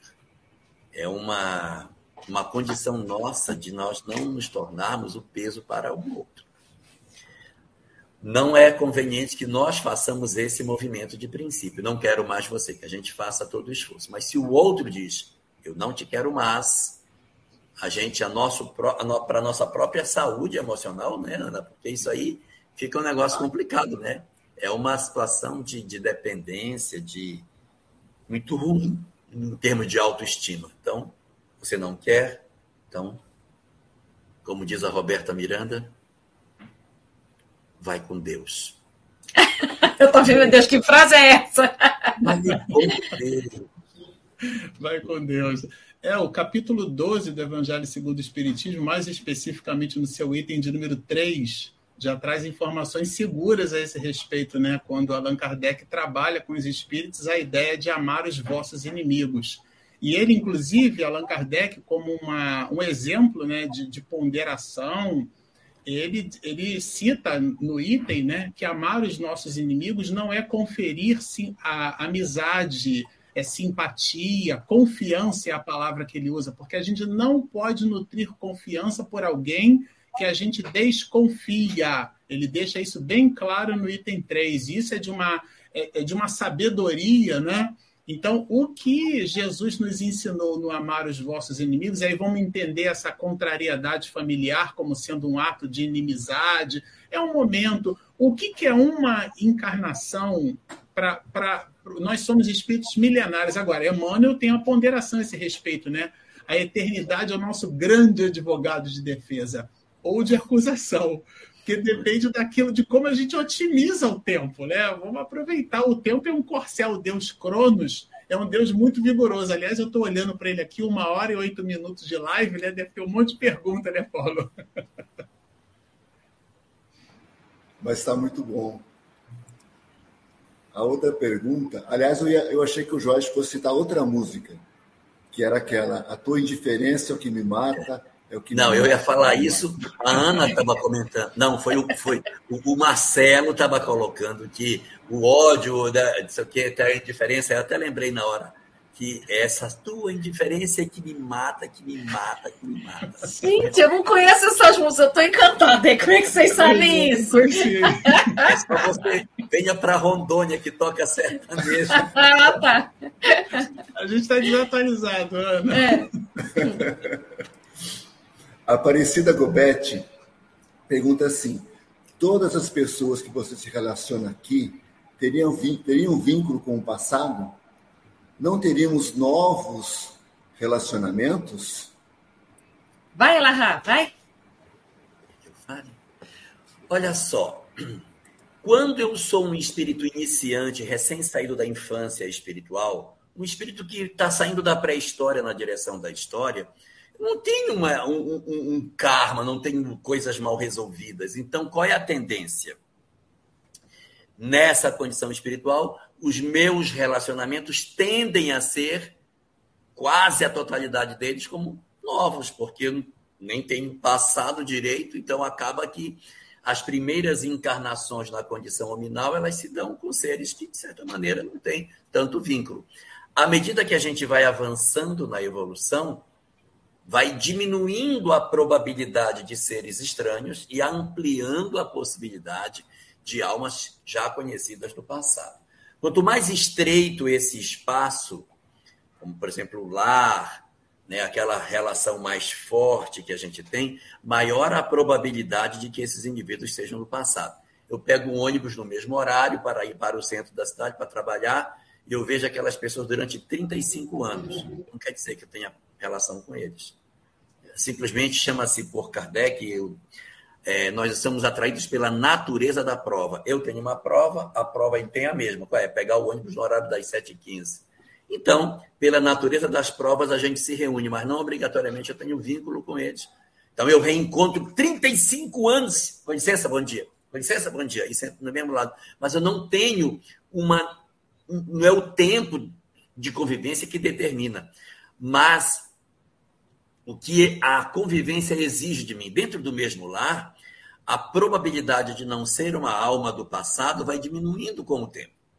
E aí, por exemplo, no grau de evolução que nós estamos hoje, a chance é menor, mas não é impossível de termos um espírito estranho dentro dos nossos ambientes domésticos. Não é impossível. Às vezes, a alma é estranha para nós em termos espirituais, mas ela não é estranha em termos da experiência que eu tenho que passar. Por exemplo, eu vou passar por uma experiência de pobreza, de, de carência, de dificuldade.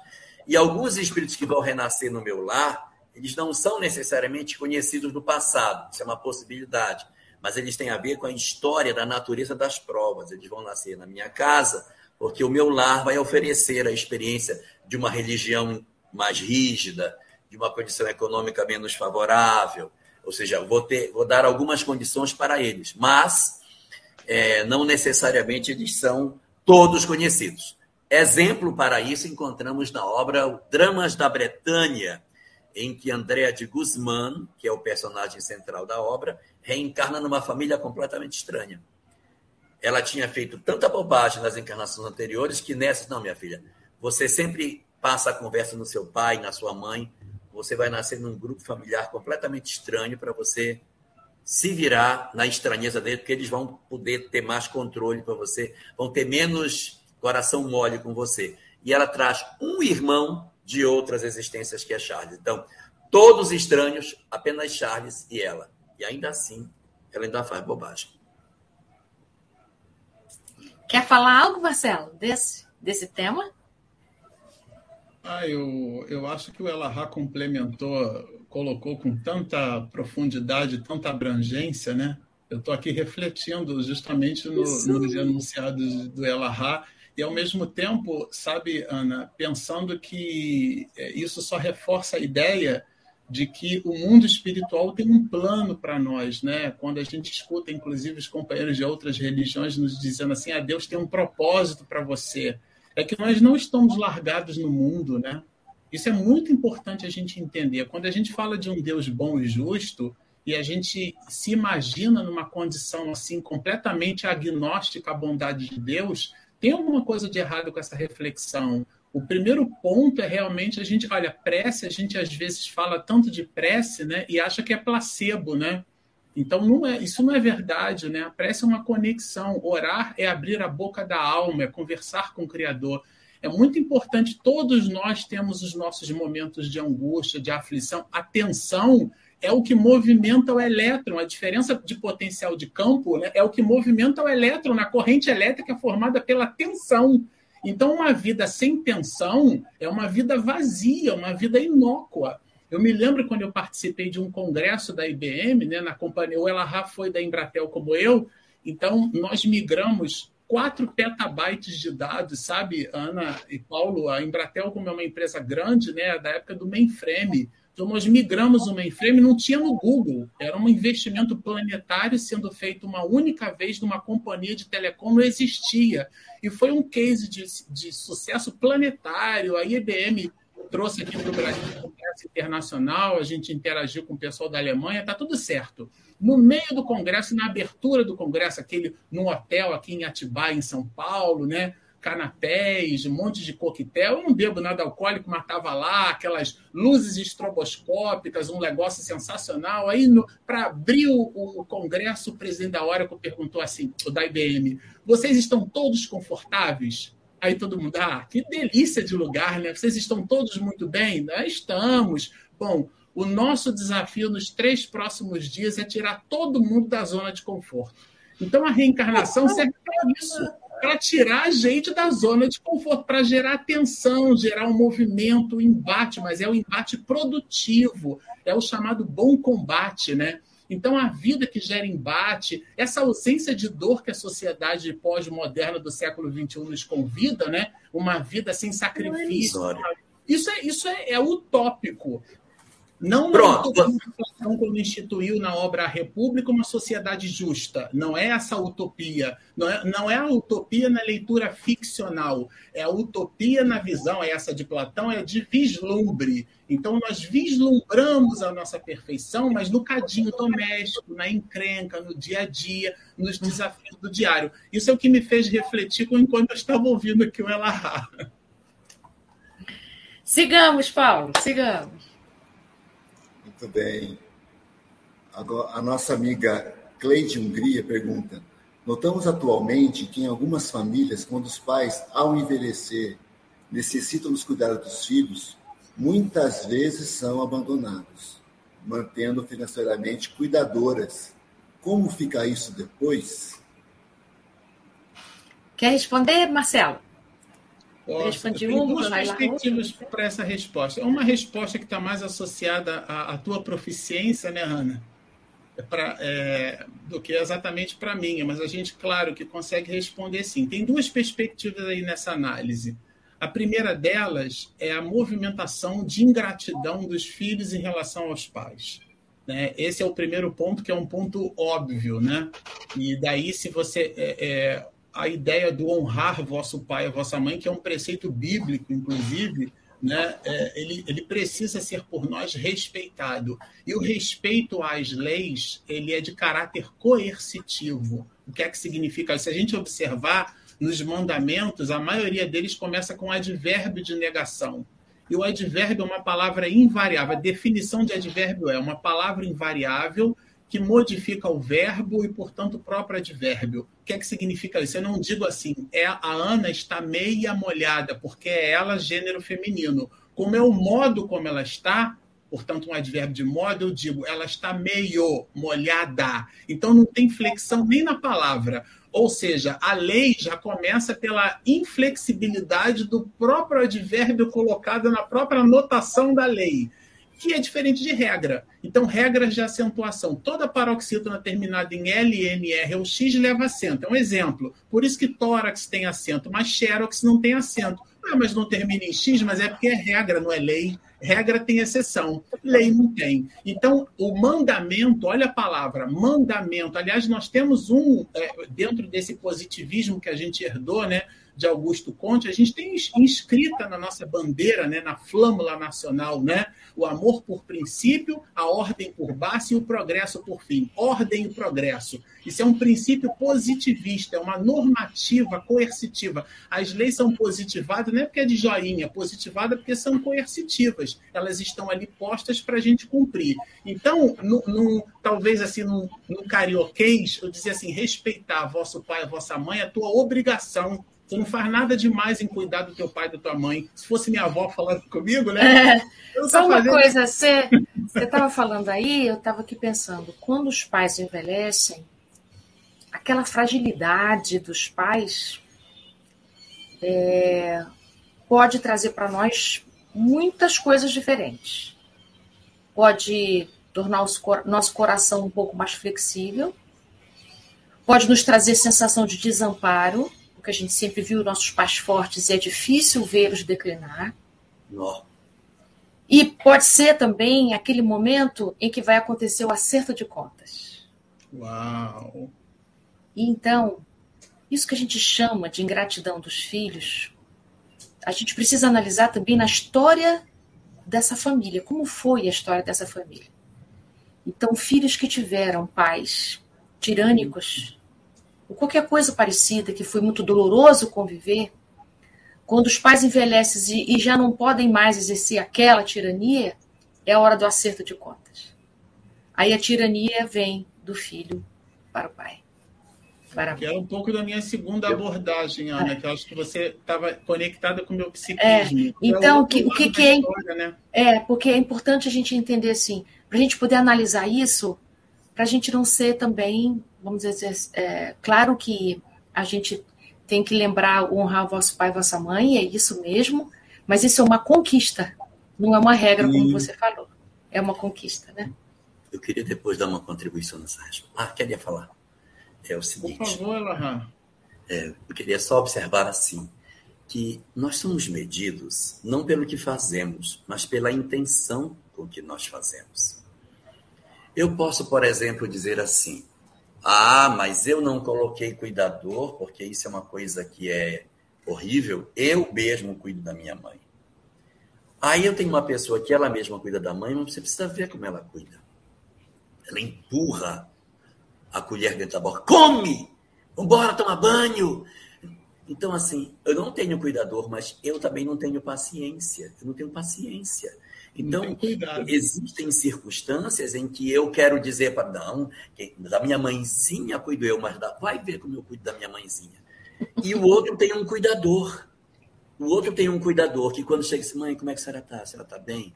A fulana, ela já comeu? Ela já se alimentou? Ah, então tá bom, então tá certo. Então, o importante é o que eu sinto dentro de mim, porque às vezes a gente trabalha eu não tenho como abandonar minha vida profissional para tomar conta de meus pais. Eles estão idosos, verdade. Mas eu posso, de repente, ter alguém para dar o suporte enquanto eu ainda estou no meu trabalho. Aí eu chego e eu vou dar o amor que, de repente, o cuidador não tem a necessidade de dar, ele não é contratado, não é pago para dar amor. Então eu vou dizer, é, senhora, mãe, senhora comeu? Pai, como é que o senhor está? Vamos tomar um banho. Não, eu faço questão, porque assim, venhamos e convenhamos, você lidar o dia inteiro como cuidador de alguém cansa. Então, quando você chega do trabalho, você chega descansado, que você esteve fazendo outra coisa, vamos embora, eu vou lhe dar o banho. Eu estou mais psicologicamente preparado para dar um banho com mais paciência. Mamãe, não faça assim. Oh, meu Deus. Parece uma criança. Eu lembro quando meus filhos eram pequenos, que eles faziam travessura, eu dizia assim: Meu filho, você parece uma criança, meu filho. Parece criança, cara, tu parece criança. Né? Então, é, a gente tem que ter essa habilidade. Mamãe, se você não tiver bom humor para lidar com o idoso, você vai enlouquecer. Então você tem que curtir. Que ele mastiga, joga tudo para fora, igual você também jogava. Ele reclama de tudo. Mamãe, você já reclamou quatro vezes. Já está reclamando muito hoje, hein? Benza a Deus, graças a Deus. E aí você vai curtindo, mas se você fica, oh meu Deus, ai meu Deus, você adoece. Adoece o outro, adoece você e adoece a casa. Então, é, cuidador, se eu acho que eu deva ter cuidador, por diversas circunstâncias, eu tenho um problema na coluna, não posso me abaixar, eu tenho que ter um cuidador para cuidar da minha mãe. Eu não tenho como, mas, mas o amor eu posso oferecer. Então, existem inúmeras circunstâncias dentro disso. Agora, o que é inalienável, amor, amor, isso a gente não pode afastar. Se eu vou botar cuidador, não cuidador, se eu vou chamar a dona Maria, que é vizinha, para que ela fique lá, ela não tem habilidade, não sabe nada, mas só para fazer companhia, se embalar na cadeira, porque é a mesma idade da minha mãe, ficam as dois se embalando, fazendo companhia para ela. Tá ótimo, porque se eu der amor, é o que eu posso oferecer. Agora, se eu tenho um ambiente todo maravilhoso, asséptico, mas eu não dou amor para meus pais, aí eu me incorro nessa questão aí que o Marcelo estava lembrando do honrar pai e mãe. É só os comentários. Daí para frente, vocês. A gente está com o nosso tempo apertado, só para destacar esse ponto. Podemos ir para a próxima? Pode. Joana Pires. Como resumir os pilares principais que devemos cultivar para manter nosso sentido de vida em vista? Nefesh, Huruach, Neshama e Eridá Vekayah. São as cinco, as cinco asas, né? São as cinco as asas. Cinco asas. É, eu queria falar uma coisa, Joana, assim, eu gostei desse exemplo, esse, esse conhecimento, eu não conheço nada sobre a Cabala Bonita, que ela ensinou para a gente aqui, que eu tinha falado da sacralidade da existência. É, uma coisa simples para a gente entender se a gente está no nosso propósito de vida é se eu me sinto bem no meu lugar. Se o que eu estou fazendo também traz esse bem-estar para mim e para os outros que estão junto de mim. E na maneira em que eu me sinto bem aqui fazendo essas coisas, como eu, por exemplo, estou nesse momento com Paulo, com Marcelo e com Elahá, eu estou aqui com meus três companheiros de trabalho, de trabalho do bem, que é um lugar que eu amo e que me sinto muito bem. Nesse lugar aqui, eu me sinto tão plenamente presente que eu não tenho vontade de estar em nenhum outro lugar. Isso é um estado de presença plena, né? Só quando a gente ocupa esse lugar de modo pleno é que o nosso amor pode fluir de modo intenso, pleno, estendido. Quando está num lugar querendo estar em outro, quando está com uma pessoa querendo estar com outras, quando não conseguimos habitar esse lugar onde a gente está de modo inteiro, o amor não tem como se manifestar. É como se eu pegasse uma jarra, jarra de água e o copo, em vez de ficar embaixo, o copo está em um monte de lugar, menos embaixo da jarra. Então, toda ajuda espiritual, todo o amor divino, ele jorra sobre nós incessantemente. Mas qual é a condição que a gente oferece de poder receber o que vem?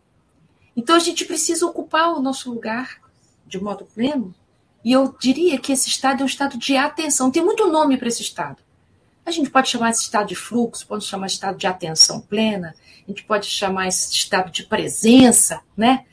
Então, assim, esses cinco pilares, eles fazem sentido e eles me parecem, não sei se é isso, Elarra, eu acho que esses cinco se entrelaçam, né?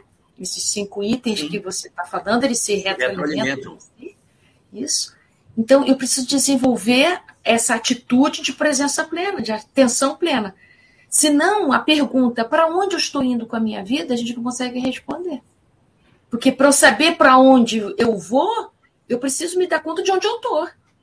É isso, né? Quando você pega um Waze para poder botar a direção, ele parte de onde você está para te ajudar a chegar onde você quer. Podemos prosseguir? Podemos. Eu acho que você disse agora uma coisa que tem tudo a ver com o que o Alahá disse com relação aos cuidadores, né? Esse uhum. tempo do banho que ele falou, né, pode ser totalmente pleno, ao passo que ele poderia passar a, o filho o dia todo com a mãe de uma forma sem estar presente. Sem presente. Fato, né? Cuidando da mãe, querendo estar jogando futebol com os amigos. Cuidando da mãe, querendo estar no trabalho. Enfim. É isso. Muito bom. A Naná Pigose, ela fala aqui, Jorge, sobre alma gêmea. Diz aqui, como é difícil o caminho de volta, estou compartilhando o meu. É quando você encontra a tua alma gêmea bem distante em outro país. Só de ver a foto desencadeia uma fortíssima uma paixão fortíssima e sofrida? Você quer que eu fale? Fiquem à vontade. Quem quer falar? Quem quer responder? Marcelo. Marcelo responde. Marcelo, responde aí pra gente. Claro, é, a gente no tem um canal aí dos nossos amigos Renovando Consciências, né? Eles nos convidaram para a gente fazer a série de Emmanuel, os cinco romances de Emmanuel, né? Pela pena segura ali do nosso dia. E Emmanuel, como historiador, historiador aliás, a, a, psicografia de Chico, né? É, é, ele traz ali, né? Exemplos de almas muito queridas, né? A Publio Lentulus com Livre, ele traz ali a questão, o binômio é, também de, de Carlos, né? E, e, e, e o, o, espírito que, que, dá título ao livro, né? É, renúncia, aliás, ninguém, quando, quando a gente lê a obra Renúncia, a gente entende a palavra renúncia numa outra perspectiva. Então, a ideia das almas gêmeas, que são almas muito queridas, ela realmente ela está presente na literatura de Emmanuel, mas não como metades de uma laranja só, né? porque o espírito tem a sua individualidade. O que a gente tem e o que a gente constrói na nossa vida de relação são ligações espirituais. E essas ligações se manifestam, tanto é que, como o Quinto Varro, né, ele tem o filho dele, que ele também coloca na questão ali, vamos dizer, é, como templates de almas gêmeas ou almas afins. Essa ideia do gêmeo a gente deve entender como afinidade espiritual. E, e os romances de Emmanuel são ricos né, em exemplos dessas ligações ou dessas conexões afetivas, conexões espirituais afetivas. É natural que a gente, quando tenha uma conexão com alguém, a gente sinta realmente muita, muita saudade, muita vontade de estar perto. Mas para quem lê o romance Renúncia, a única coisa que acontece entre essas duas almas é estarem perto uma, das, uma da outra, né? Durante toda a trajetória encarnatória das duas, tá certo? Então, é, às vezes, o, o que conecta, numa certa perspectiva, é a própria ausência, por, por mais paradoxal que isso possa parecer, né? O Leon, que foi um amigo espiritual para mim, é, um pai, né? ele dizia que se você não pode fechar uma porta, então não a abra. Então, se às vezes a gente não tem condição emocional de lidar com aquela situação, é até natural que a misericórdia divina não nos proporcione um instante, porque o, o planejamento é, espiritual dessas duas almas na, na obra Renúncia era, na verdade, do soerguimento familiar protagonizado por dois espíritos que se amavam, mas era o soerguimento de toda uma família, né? Tendo como pano de fundo, pano de fundo, dois espíritos que se amavam muito e que ficaram pouquíssimo tempo juntos, né? E que nem se casaram, nem tiveram filhos, ou seja, mas eram almas afins. Quinto Varro, na obra Ave Cristo, leva duas encarnações, 100 anos, para conseguir tirar o filho da condição de politeísta, né? para a condição do monoteísmo no momento supremo. Eu não vou fazer spoiler do livro, super recomendo a leitura. Então é natural, né, no sentido de que está na natureza você ter apreço por alguém. E aí você trazer esse apreço, né? Mas a administração desse apreço tem um preço porque às vezes a gente bota tudo a perder. Então, é, é, é, é, essa ponderação. Né? Aristóteles, que foi um filósofo brilhante, ele trabalhava muito esse raciocínio. Né? Os extremos são sempre vícios, no meio deles é que está a virtude. Porque ele trazia para o filósofo a ideia da ponderação. Ponderar é medir. A matéria é ponderável, porque ela tem peso, ela tem massa, ela tem propriedades intrínsecas. Então a gente deve ponderar, deve medir, deve analisar. Porque senão a gente transforma o sentimento numa paixão, numa paixão desenfreada e a gente cria um, uma movimentação inconsequente o amor, ele é construtor. Todas as vezes que para viver um amor eu preciso destruir lares, criar dissensões, não são receitas de bolo aqui, né? Mas são ponderações e elas são subjetivas, elas são individuais, elas são relações muito próprias. Existe uma dinâmica muito complexa, né? Não dá para a gente escrever como se fosse uma receita de bolo. Mas a mim me parece que a ponderação é algo muito importante Porque senão a gente imagina, né? Eu encontro aquele que foi o meu marido ou minha esposa nas três, nas cinco últimas encarnações, mas o meu compromisso agora é outro, né? Então aquele encontro ele vai ou pode se transformar para mim como um exercício de ponderação, como foi na obra Renúncia.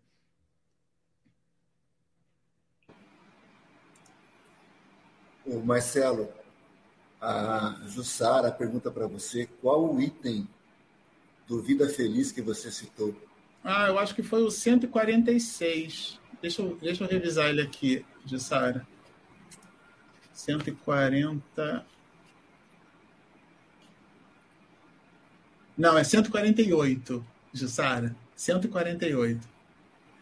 Do livro Muito Vida bem. Feliz. Bom, estamos já partindo para o nosso final. Temos uma última pergunta aqui da Kátia Mello. Aliás, temos outros, mas uma última que nós selecionamos em função do tempo, ela começa assim: existe um indicador de que sou um espírito de poucas ou muitas encarnações?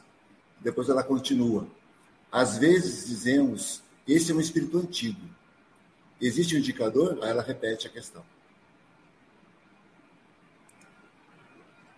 Fechado, Ana. Elahá, você pode responder essa e aí eu faço um fecho?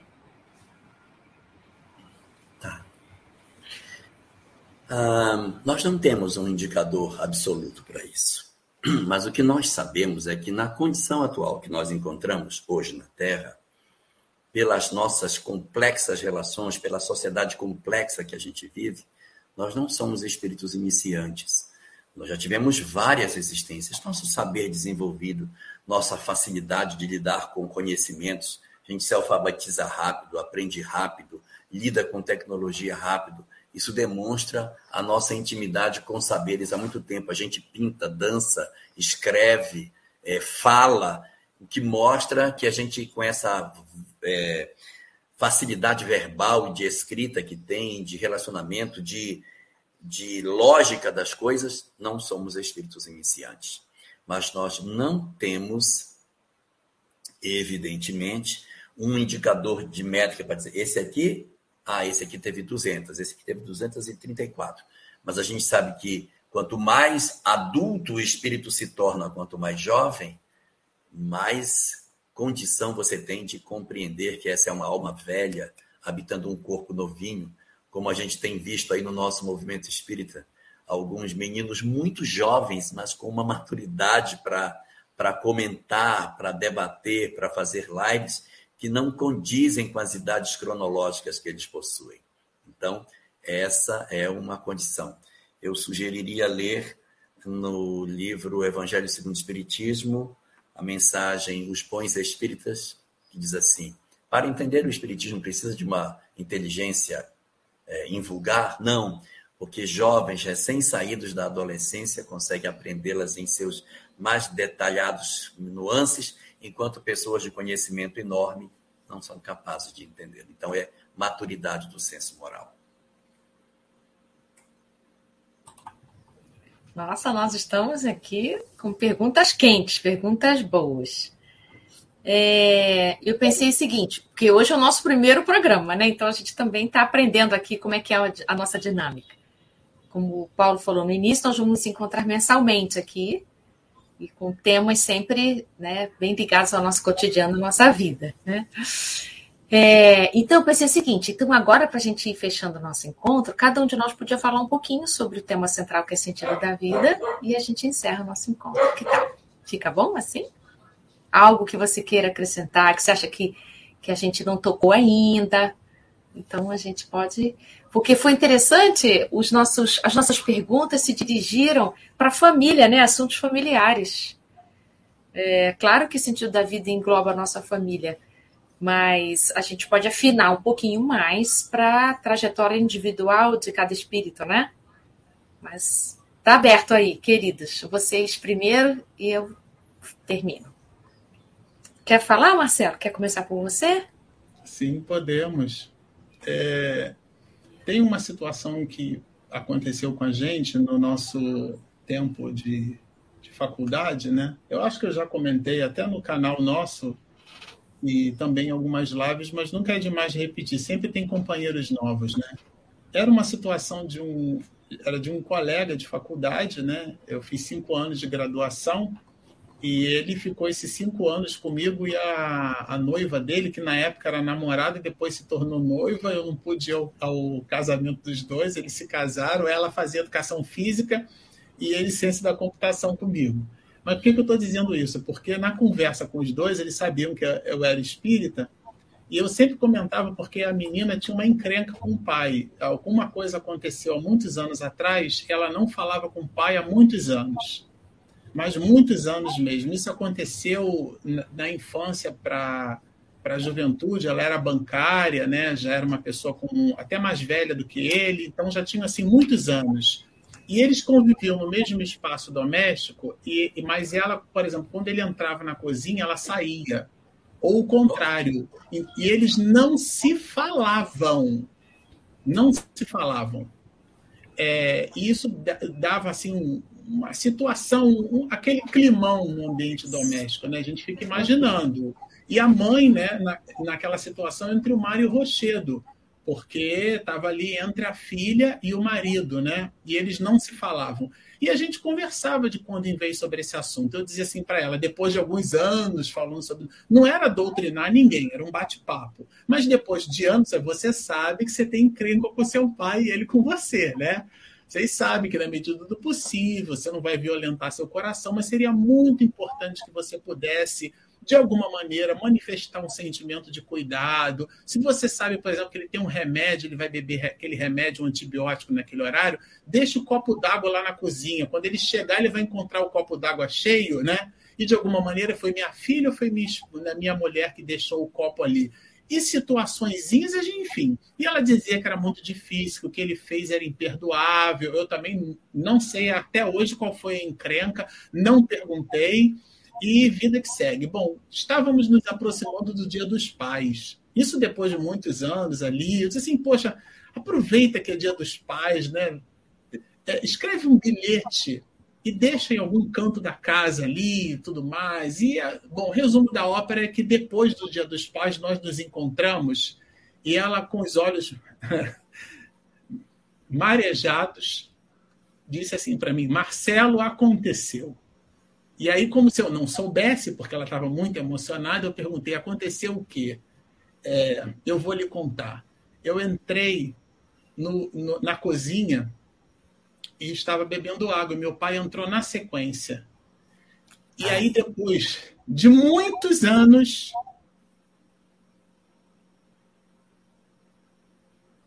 depois de muitos anos, eu abri a boca e disse assim: Papai,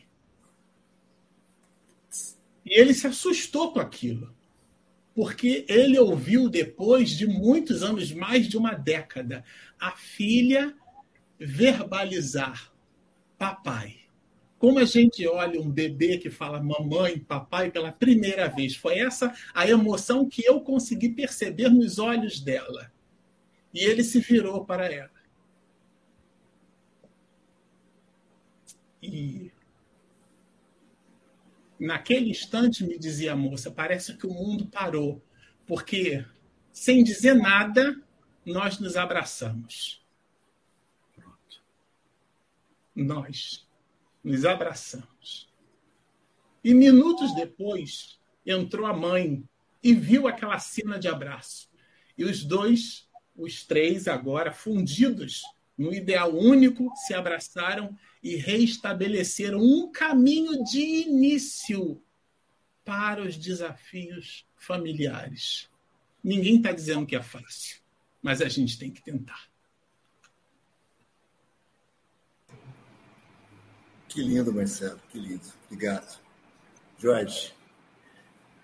Ah, eu, voltando aí para o propósito da vida, eu diria que o objetivo nosso é alcançar a vida eterna. O objetivo, o sentido da vida é a gente não precisar mais reencarnar. Alcançar a vida eterna. Como que a gente alcança a vida eterna? Está lá no Evangelho de Lucas, no capítulo 10. Amar a Deus sobre todas as coisas e ao próximo. Senhor, o que devo fazer para alcançar a vida eterna? Amar a Deus sobre todas as coisas e ao próximo como a nós mesmos. Esse amar a Deus aí não está no sentido religioso, está naquele sentido da sacralização, dessa relação com o divino, desse respeito à natureza, desse apaixonar-se pela vida, desse sentir-se filho de Deus, de sentir-se integrante de uma grande criação.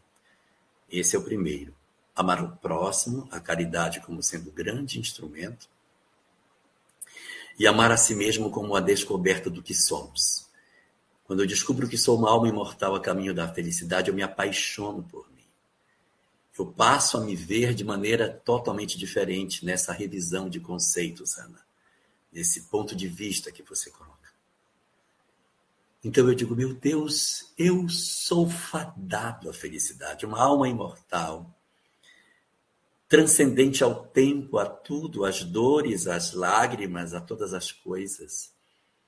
Eu passo a querer a minha felicidade real, a felicidade do espírito. E eu inicio um trabalho de desembaraçar-me das minhas imperfeições, dos meus dramas mais íntimos.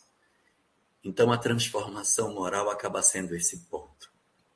Então eu diria que seria a sacralização da nossa vida, a vivência da caridade e a transformação moral, o grande propósito do sentido da vida.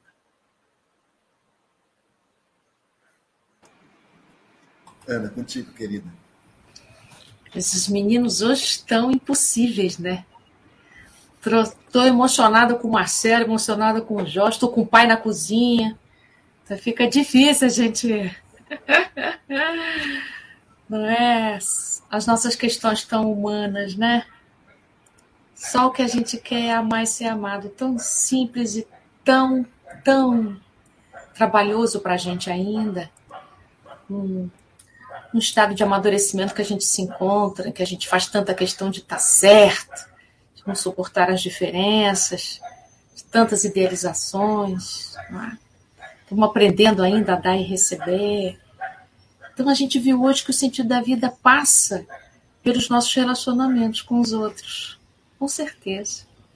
O sentido da vida de um espírito, o sentido de uma reencarnação para um espírito, nunca é ele sozinho, é uma proposta coletiva. Eu, não há possibilidade de eu me desenvolver espiritualmente não tem como isso se dar na minha cabecinha sozinho, trancado no meu quarto. Né? Eu preciso da convivência para que esse desenvolvimento se dê. Como é que a gente desenvolve a bondade se não tem o outro para ser bom? Como é que a gente desenvolve a generosidade se não tem o outro para poder ser generoso? Como é que eu posso sair dessa encarnação como filha se eu não pude chamar meu pai de papai, né? Então, essas, esses desafios da família que a gente conversou hoje, com certeza eles compõem, melhor dizendo, acho que até estruturam, né? Melhor disso. O que é que a gente veio fazer aqui nessa encarnação?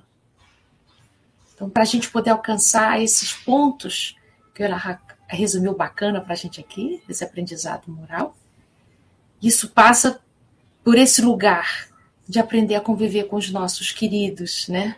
Porque são por mais difícil que seja essa convivência, eu estava ouvindo aqui a história do Marcelo, eu pensei, nossa, eles não se falavam, mas ninguém se mudou de casa. Então, era um, um amor, um amor que estava presente ali, impedido, né, bloqueado de se comunicar, mas ninguém foi embora. Um foi para o Alasca, né? Ninguém foi para o Polo Norte, ficaram no mesmo espaço físico. Então, quantas vezes a gente é, acha que não ama, mas o fato de ninguém ir embora está falando já desse amor que se encontra bloqueado, contido, retido, mas está presente. Então, quando a gente vai vendo esses exemplos, mais se confirma isso, que é amar ao próximo como a si mesmo, amar a Deus sobre todas as coisas, é porque não existe fora, não existe vida fora do amor. É sempre no amor. Podemos estar retraídos no amor, podemos estar escasso, né, vivendo uma escassez afetiva, mas é sempre no amor, não existe outra coisa, né, para nós. Então é isso. Espero que tenha sido gostoso para vocês como foi para mim, prazeroso, rico. Aprendi tanta coisa hoje aqui com vocês. Foi um, um enorme prazer estar com você, viu, Marcelo? Viu, Elahá? Muito bom.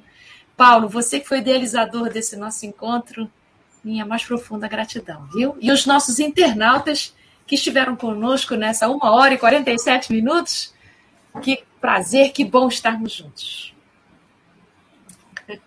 Somos, somos demais. Ah, que alegria, hein, gente? Nossa, demais mesmo, demais mesmo. Muita, muita gente conosco aqui, pessoal no chat elogiando pra caramba. Um momento especialíssimo. Delícia, Tenho uma gratidão enorme por vocês por isso. Para finalizar, só gostaria de citar o, a lição 28 do livro Pão Nosso de Emmanuel, né, com o nosso querido Chico, cujo título é E os Fins? Em algum momento nós falamos sobre o ponto de vista, né, a mudança de ponto de vista. E lá no Evangelho segundo o Espiritismo, no capítulo 2, nós vamos ter o ponto de vista da vida futura. E aí eu queria deixar com minha contribuição final aqui esse pensamento que o nosso ponto de vista seja pautado por esse prisma da vida futura, transcendendo a questão material, que é o que Emmanuel nos diz nesta lição. E os fins, para que tenhamos um sentido mais amplo e abrangente das nossas vidas. Eu quero agradecer aos nossos queridos amigos que estão retransmitindo esse nosso momento, Web Rádio Fraternidade, a Rai TV, o nosso centro daqui, o SEAC Jequié da Bahia, SEC VV, o IGESE, o canal da Ana Tereza, Tarefeiros do Bem, Espiritismo e Mediunidade, o Centro Espírita de José e o Renovando Consciências, além da nossa querida Fera. Então, gratidão a todos que nos permitem ampliar esse nosso, esse nosso momento. Gostaria também de citar rapidamente aqui as muitas cidades que eu dei conta de anotar. Talvez eu tenha tenha passado algumas, mas Ipatinga, Itapetininga, em São Paulo, Conchal, São Paulo, Porto Velho, Rondônia, Jaciara, Mato Grosso, Votuporanga, em São Paulo, Souza, na Paraíba, Vitória do Espírito Santo, Uberlândia, em Minas Gerais, Sobral, no Ceará, Goiânia, Goiás, Campo Grande, Mato Grosso do Sul, Salvador, Bahia, Nova York, nossa querida Jussara, Mamboré, no Paraná, Jaraguá do Sul, Santa Catarina, e beijo para Denise, Praia Grande, São Paulo, Pains, em Minas, a Flórida, província de Royos, a Flórida, Estados Unidos, Rio de Janeiro, capital, Recife, Pernambuco, Búzios, no Rio, Balneário Camboriú, Santa Catarina, Floripa, Santa Catarina, Antônio Carlos, em Minas, Poções, na Bahia, Leme, São Paulo, Mucuri, Bahia, Lisboa, Portugal, são José, em Santa Catarina, São José do Rio Preto, também em São Paulo, Pontos de Lacerda, no Mato Grosso, Curitiba, no Paraná, Aracaju, Sergipe, Santos, São Paulo, Guaxupé, em Minas, Brasília, Distrito Federal, Candiota, Rio Grande do Sul, Cianorte, no Paraná, Belo Horizonte, em Minas, é, Madrid, na Espanha, Uberaba, em Minas, Nazaré, na Bahia, Santo Amaro, Bahia, Tubarão, Santa Catarina, Arábia Saudita, olha que legal, Teófilo Antônio, em Minas, e Ponte de Lacerda, já citei, no Mato Grosso. Parecendo radialista de rádio, né, gente? Vocês sabem que quando, o, o, Paulo, quando a gente estava pela FEB TV transmitindo eventos espíritas, que a gente citou o pessoal da Arábia Saudita, o Divaldo conhece até quem são. Ele sabe até Olha só. É. um abraço ah, para eles. Bom demais. Alguém perguntou, né, Jorge, sobre o nosso próximo encontro. Será no dia 20 de março. No dia 20 de março, o episódio 2, exatamente com a nossa, com a nossa audiente aqui, a Jussara Cornigold. Teremos a Jussara conosco com o tema família, que veio tanto à baila aqui hoje, né, Ana? Eu acho que a gente acertou nessa escolha, né? Eu acho, eu acho que eles querem conversar sobre a família. muito bom, muito bom mesmo. Mas, sério, você faria a prece final para a gente, por gentileza? Faço, claro. Vamos orar. Querido Mestre Jesus, Divino Pastor de nossas almas, ainda te escutamos, Senhor, as sandálias roçando no terreno árido de nossas realizações humanas. ainda conseguimos reproduzir na acústica da alma o teu cântico de louvor no Sermão do Monte.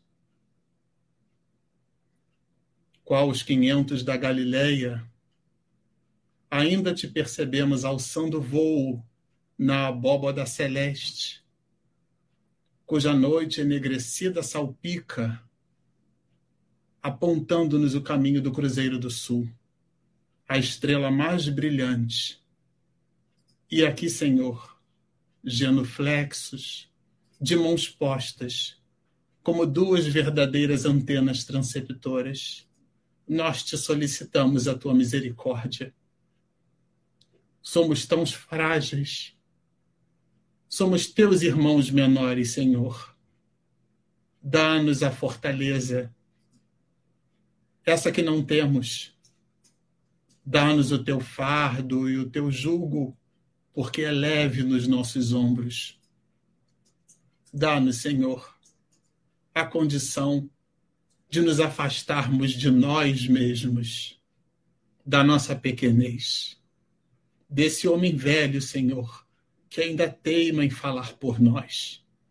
E dá, Rabi, condição do exercício e do bom verso para espargirmos o anjo que existe em nós, cuja mensagem magnânima que tu deixaste por sobre a face da terra nas mais variadas civilizações nos incitam a prosseguir no bem, na bondade, na caridade, na ajuda mútua, construindo em nós valores para distribuirmos aos outros, a fim de que cresçamos juntos na ideia da família universal. Por tudo isso, reverenciando ainda esta consciência cósmica e primeira, o Pai de todos nós, que nos ama em absoluto e de maneira incondicional.